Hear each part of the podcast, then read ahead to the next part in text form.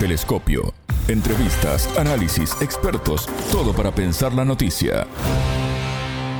¿Quién será el próximo presidente de Nigeria?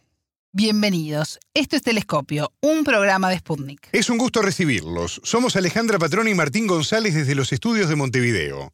Y junto al analista argentino Sergio Galeana, magíster en Relaciones y Negociaciones Internacionales y doctorando en Ciencias Sociales, analizaremos las elecciones de este 25 de febrero en el país más poblado de África. En Telescopio te acercamos a los hechos más allá de las noticias.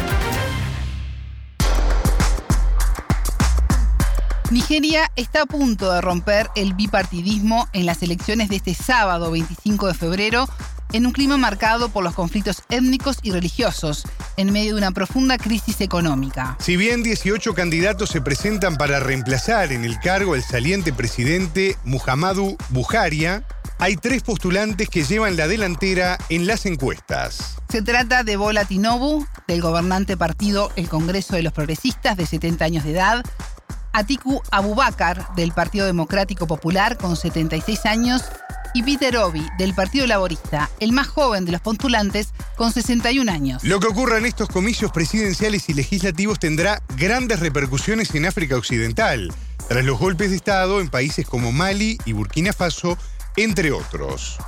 El entrevistado. Sergio Galeana, magíster en Relaciones y Negociaciones Internacionales, doctorando en Ciencias Sociales. Bienvenido a Telescopio, ¿cómo estás? Es un gusto recibirte. Hola, ¿qué tal? ¿Cómo estás? Un placer hablar nuevamente contigo. Nigeria, el país más poblado de África, acude a las urnas para elegir a su próximo presidente y parlamento en un contexto marcado por la inseguridad económica y, física. ¿Se va a romper esta vez el bipartidismo, Sergio? ¿Qué está en juego en estas elecciones? Bueno, la pregunta que haces sobre el bipartidismo es una pregunta más que interesante porque es la primera vez desde el regreso a la democracia en, en Nigeria en 1999 que aparece la posibilidad de romper con el bipartidismo.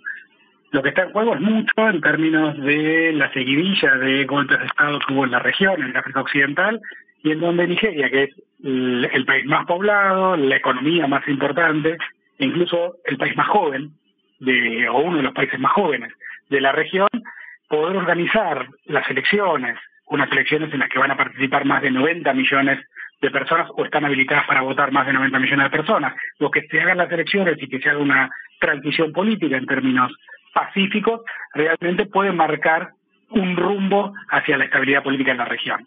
¿Y qué balance haces de la gestión del saliente presidente Muhammadu Buhari? Bueno, a ver, Buhari había asumido hace ocho años con, de alguna manera, con un discurso, estaba muy fuertemente vinculado al tema de la seguridad, especialmente en el norte, donde había guerrilla, de sobre todo Boko Haram, grupos islamistas que, que afectaban la inseguridad de gran parte del norte del país.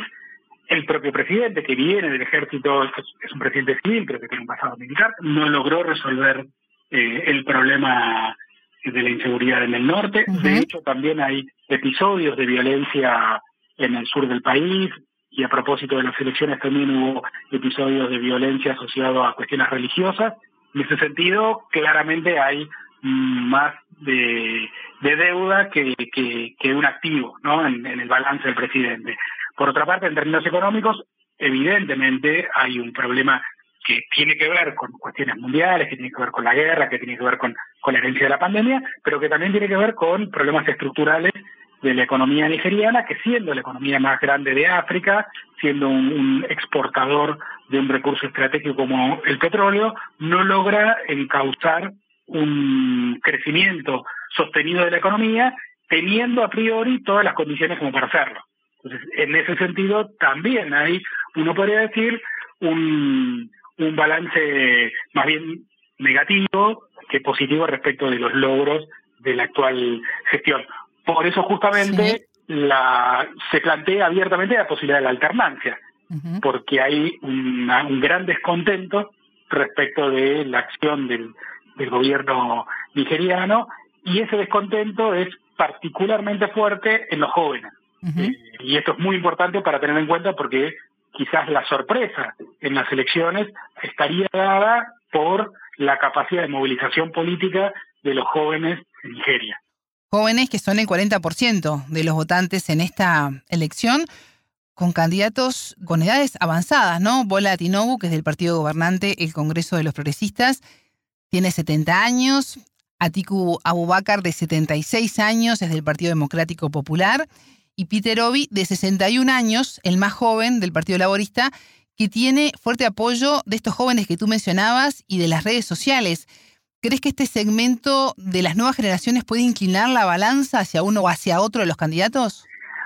Bueno, todo indicaría que eh, el, gran eh, el gran activo de, de, Obi justamente está en, en, la juventud, está en los jóvenes, está en las redes sociales, una juventud que hay que tener en cuenta que tuvo un protagonismo muy fuerte eh, en el momento inmediatamente anterior a la pandemia, en un movimiento que se inició en las redes sociales y que sacudió al país, eh, un movimiento que se llamó ENSART. SART era, es el acrónimo de eh, una, una fuerza policial especial que había creado el gobierno nigeriano supuestamente para combatir la corrupción y el narcotráfico y que demostró ser un problema en términos de los abusos, en términos de, la corrupción y sobre todo en términos de la violencia ejercida sobre los jóvenes. Entonces, los jóvenes a principios del 2020 se habían movilizado, tomaron las calles, incluso durante el primer momento de la pandemia hubo fuertes enfrentamientos. El gobierno aprovechó la pandemia para clausurar todo ese proceso de movilización y de protestas populares y uno puede pensar que, eh, bueno, en realidad no puede pensar, hay datos concretos que indican que hay cierta vinculación entre esa movilización de jóvenes, esos jóvenes desencantados de alguna manera de los políticos, podemos llamar tradicionales, y ese apoyo masivo que estarían dando a Obi, que es el primer candidato a presidente de los que tienen chances, que nació en la Nigeria independiente.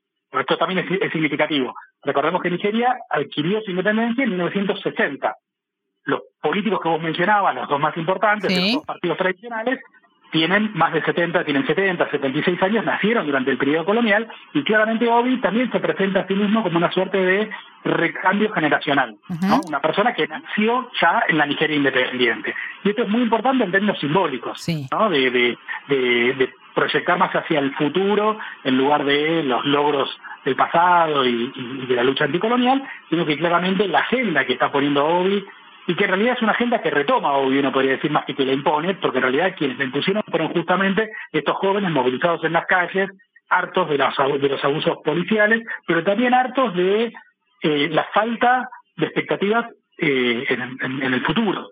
Eh, de hecho, la emigración de jóvenes nigerianos hacia Europa e incluso hacia Asia es muy importante y esto realmente marca, no podría decir casi un, una suerte de fin de época respecto de cuáles serían los temas que hay que abordar en el futuro y que claramente tienen a los jóvenes como protagonistas y como la principal preocupación, el principal, el principal grupo que quiere salir a responder con sus demandas.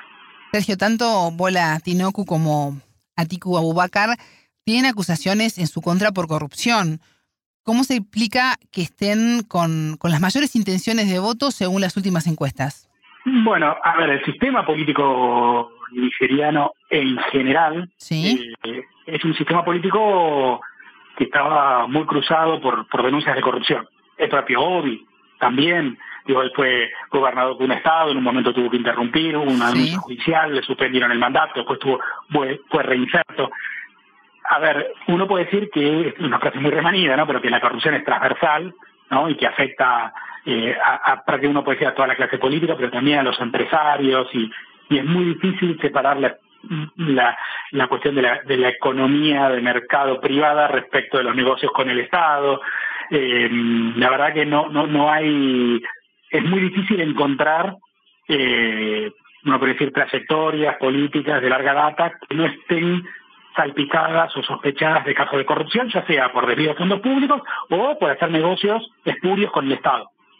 Eh, de hecho, una de las principales acusaciones que cae sobre el partido gobernante y, y, de hecho el propio Obi la hizo sobre el principal partido de oposición, con quien rompe, es de la compra de votos. O sea, lo que, lo que se llama la compra de votos, que es, dice llanamente, la movilización política a cambio de votos, a, cambio de dinero. Y esto es una, uno puede pensarlo casi como una suerte de, de, tradición política, no solamente en Nigeria, pero en Nigeria muy eh, visiblemente desde el regreso a la democracia en 1999. ¿Por qué los candidatos con mayor intención de votos puede ser que sean que estén sospechados y acusados de corrupción? Yo te diría que la corrupción es transversal y en ese sentido mm, no sé si hay algún candidato de estos tres mayoritarios, los tres principales candidatos, que pueda señalar a los demás eh, como, como se dice, la ficha limpia, ¿no? mostrando una ficha limpia. Porque de alguna manera los tres vienen del riñón de la política y de la gestión política eh, de Nigeria desde eh, incluso los más viejos. Eh, el propio Obi, sus inicios en la política tienen que ver con los levantamientos y las movilizaciones pro democracia a comienzos de la década del 90. Entonces, me parece ahí que, que el tema de la corrupción no, no creo que sea un elemento central a la hora de la discusión, aunque obviamente todos critican la corrupción. Yo creo que hay otros elementos para tener en cuenta a la hora de pensar la movilización política y, y, y podemos decir, la fidelidad, que tienen que ver, por un lado, con el tema de los jóvenes, que tiene que ver con la cuestión religiosa y que de alguna manera también tiene que ver con la cuestión étnica regional de Nigeria. ¿No? Creo que esas tres cuestiones, por un lado la cuestión de la juventud y, cómo se cómo se piensa un futuro para Nigeria y cómo se piensa un programa de acción para los jóvenes, es un tema central. Creo que la cuestión religiosa es un tema muy importante. Nigeria es un país que prácticamente está dividido en dos grandes religiones, en el norte musulmanes, en el sur cristianos. Históricamente hubo una alternancia, o por lo menos desde el 99 en adelante, hubo una alternancia, o por lo menos hubo fórmulas mixtas de un candidato presidente que puede ser que era musulmán, un vicepresidente cristiano, como en la actualidad. La fórmula oficialista, en este caso, es un musulmán del sur y un musulmán del norte, con lo cual eso rompe con esa tradición y esto también es aprovechado por Obi, que de alguna manera se presenta como un outsider, que es que viene del, del, del, del, cristianismo para denunciar los avances del Islam o, o, más que los avances del Islam, la denuncia respecto de la, la falta de, em, de, representación de los cristianos en el poder político. O sea, ahí hay una cuestión, porque el, tercer candidato también es musulmán, eh, y ahí me parece que, hay un elemento a tener en cuenta. ¿no? De hecho, la, la campaña tuvo episodios de violencia, digo, como con muchos países, como sucede en muchos casos, eh, pero particularmente la violencia en las últimas semanas tuvo como, como, como foco eh, lugares religiosos. Un tiroteo en la salida de un templo evangelista, también atentados, y en ese sentido, ese enrarecimiento del clima político vinculado a la religión, la verdad que es algo que, eh, que preocupa y mucho en un país como Nigeria, donde te puedo decir es, mitad y mitad, uno podría decir, en términos de la mitad del norte eh, es musulmana y en el sur son cristianos. Y si bien no hay una, una, una afiliación política directa, tiene un impacto, o sea, forma parte de, uno podría decir, del, de los pactos no explícitos o de las reglas no explícitas de la, de la, de la política, de cómo se construye la política en Nigeria, que tiene que haber un balance tanto en términos religiosos como en términos regionales. ¿Sí? El presidente actual es del norte, corresponde que el presidente sea alguien del sur. ¿no? El partido, el candidato oficialista es del sur, pero es musulmán, mientras que el, este candidato outsider, Obi, es del sur y es cristiano. Mientras que el candidato, eh, que es el, tercer candidato en disputa, que es del norte también, es musulmán, vendría a ser algo como más representando, me parece más clásico de la política eh, nigeriana. ¿No? Entonces, yo creo que pensar en esos términos, en términos de balance regional, pensar en términos de balance en términos eh, religiosos, son dos elementos que hay que tener en cuenta a la hora de pensar la construcción de un orden político estable en un país como Nigeria, que es, como bien lo dijiste, es el país más poblado de África, ¿sí? tiene aproximadamente más de 200 millones de habitantes, en un continente que tiene 1.300, o sea, más del, 10% de la población africana es nigeriana, y en ese sentido la construcción de un orden estable, el reparto, la búsqueda de equilibrios, es importante no solo para Nigeria, sino para el continente en su conjunto. Más allá de, la influencia de los intereses étnicos y religiosos en esta elección, teniendo en cuenta además que se registraron para votar 9 millones de personas más que en los comicios anteriores, ¿Cómo evalúas esa incidencia ¿no? de Nigeria en África Occidental, sobre todo en este llamado a las urnas, en una zona donde hemos visto varios golpes de Estado, como pasó en Mali o en Burkina Faso, por ejemplo? Bueno, eso es fundamental tener en cuenta y por eso también las apuestas regionales para que se logren elecciones creíbles y pacíficas, ¿no? Que el resultado sea aceptado por todos, que no haya episodios de violencia como hubo en otros países africanos, por ejemplo, la elección anterior en, Kenia, por ejemplo, ¿no? donde se anuncia un resultado, se desconoce y, hay un conato de guerra civil, ¿no? Acá es muy importante en el caso nigeriano, de hecho hay observadores, hay expresidentes, hay un expresidente de Ghana, hay un está el expresidente sudafricano Thabo Mbeki, está el expresidente de Sierra Leona, hay observadores de la Commonwealth, ¿sí? hay observadores de la, de, la Unión Africana. Digo, hay eh, un conjunto de personalidades, como decir, que están eh, participando de la elección en términos de la organización y sobre todo de certificar la transparencia o la mayor transparencia posible en eh, comicios, que tienen una enorme complejidad, porque hay que pensar que, como decía vos, hay 90, más de 93 millones de personas registradas para votar. Esto implica más de 100.000 eh, lugares de votación.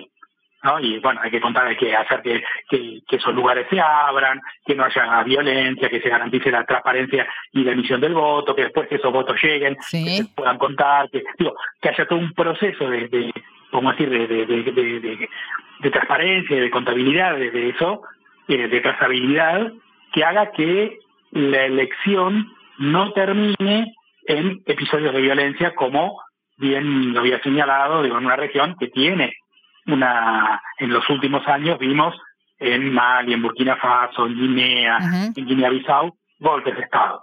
Entonces, Nigeria, que tiene un peso específico en la región y que además es el principal actor y el principal partícipe de las operaciones de paz en la región, es muy importante que tenga una transición, una transición política ordenada.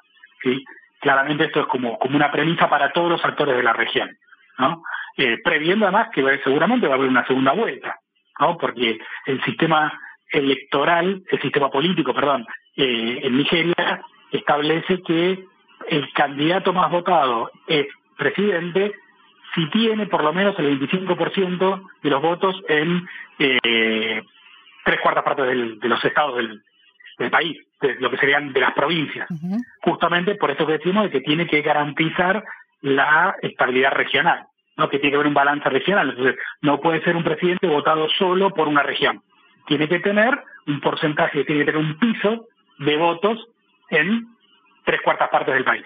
El sistema político nigeriano es un sistema político que para garantizar de alguna manera ese balance en términos regionales, establece que para ser elegido, quien va a ser elegido presidente tiene que tener un piso de un 25% de los votos en tres cuartas partes de los de las provincias que componen Nigeria. Nigeria es un estado federal y que hay un piso de estados en los cuales el presidente tiene que tener un 25% de votos como mínimo, si no, no puede ser elegido presidente.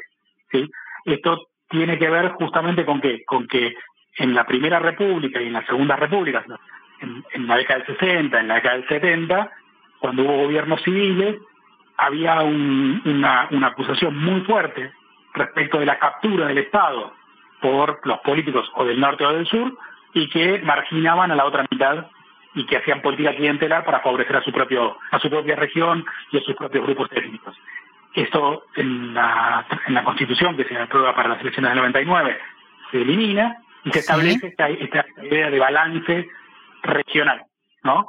Eh, por eso vuelvo a insistir que es muy importante, todos estos mecanismos están pensados para garantizar una transición política pacífica, ordenada, y que esto pueda, de alguna manera, repercutir en la estabilidad en toda la región, ¿sí? Nigeria, como bien lo señalabas antes, es un país que está en la región del, del África Occidental, atravesado por la región del Sahel, que es una de las regiones más violentas de África hoy en día, donde hay grupos armados y, que se reivindican islamistas, y hay eh, una multiplicidad de, bandas armadas operando en la región. Entonces es importante para los países del África Occidental y también para todo el continente que haya un orden estable y que en algún punto Nigeria pueda liderar un proceso de pacificación de la región. Pero entendiendo esa pacificación no en términos militares, en términos de simplemente operaciones militares, como las operaciones, por ejemplo, que, durante muchísimo tiempo hicieron los franceses en África Occidental, que la verdad que con países de la región, pero que no dio ningún resultado concreto, sino encontrar una solución en términos políticos, en términos de la inclusión de los diferentes grupos al sistema político, de abrir mesas de negociaciones y, bueno, donde eventualmente quienes sacan los pies del plato correrán con el costo, bueno, y serán castigados, pero en donde el sistema político prevea la inclusión y no prevea simplemente la captura del Estado por una minoría y a partir de ahí reproducir relaciones de desigualdad o, relaciones de poder desiguales contra minorías o contra otros grupos dentro del mismo país. ¿sí? Yo creo que ahí la, la, la, tensión, por lejos son las más, más importantes en África en, este año, digo, están puestas en ese sentido. Vamos a estar muy atentos entonces a lo que ocurre este sábado en las elecciones de Nigeria. Sergio Galeana, magíster en Relaciones y Negociaciones Internacionales, doctorando en Ciencias Sociales. Muchas gracias por estos minutos con Telescopio. Muchas gracias a vos por la invitación y estamos al habla cuando, cuando quieras. Telescopio. Ponemos en contexto la información. Hasta aquí, Telescopio. Pueden escucharnos por sputniknews.lat. Ya lo saben, la frase del día la escucharon en Telescopio. Todas las caras de la noticia en Telescopio. Lo que se hagan las elecciones y que se haga una transición política en términos pacíficos, realmente puede marcar un rumbo hacia la estabilidad política en la región. Telescopio. Un espacio para entender lo que sucede en el mundo.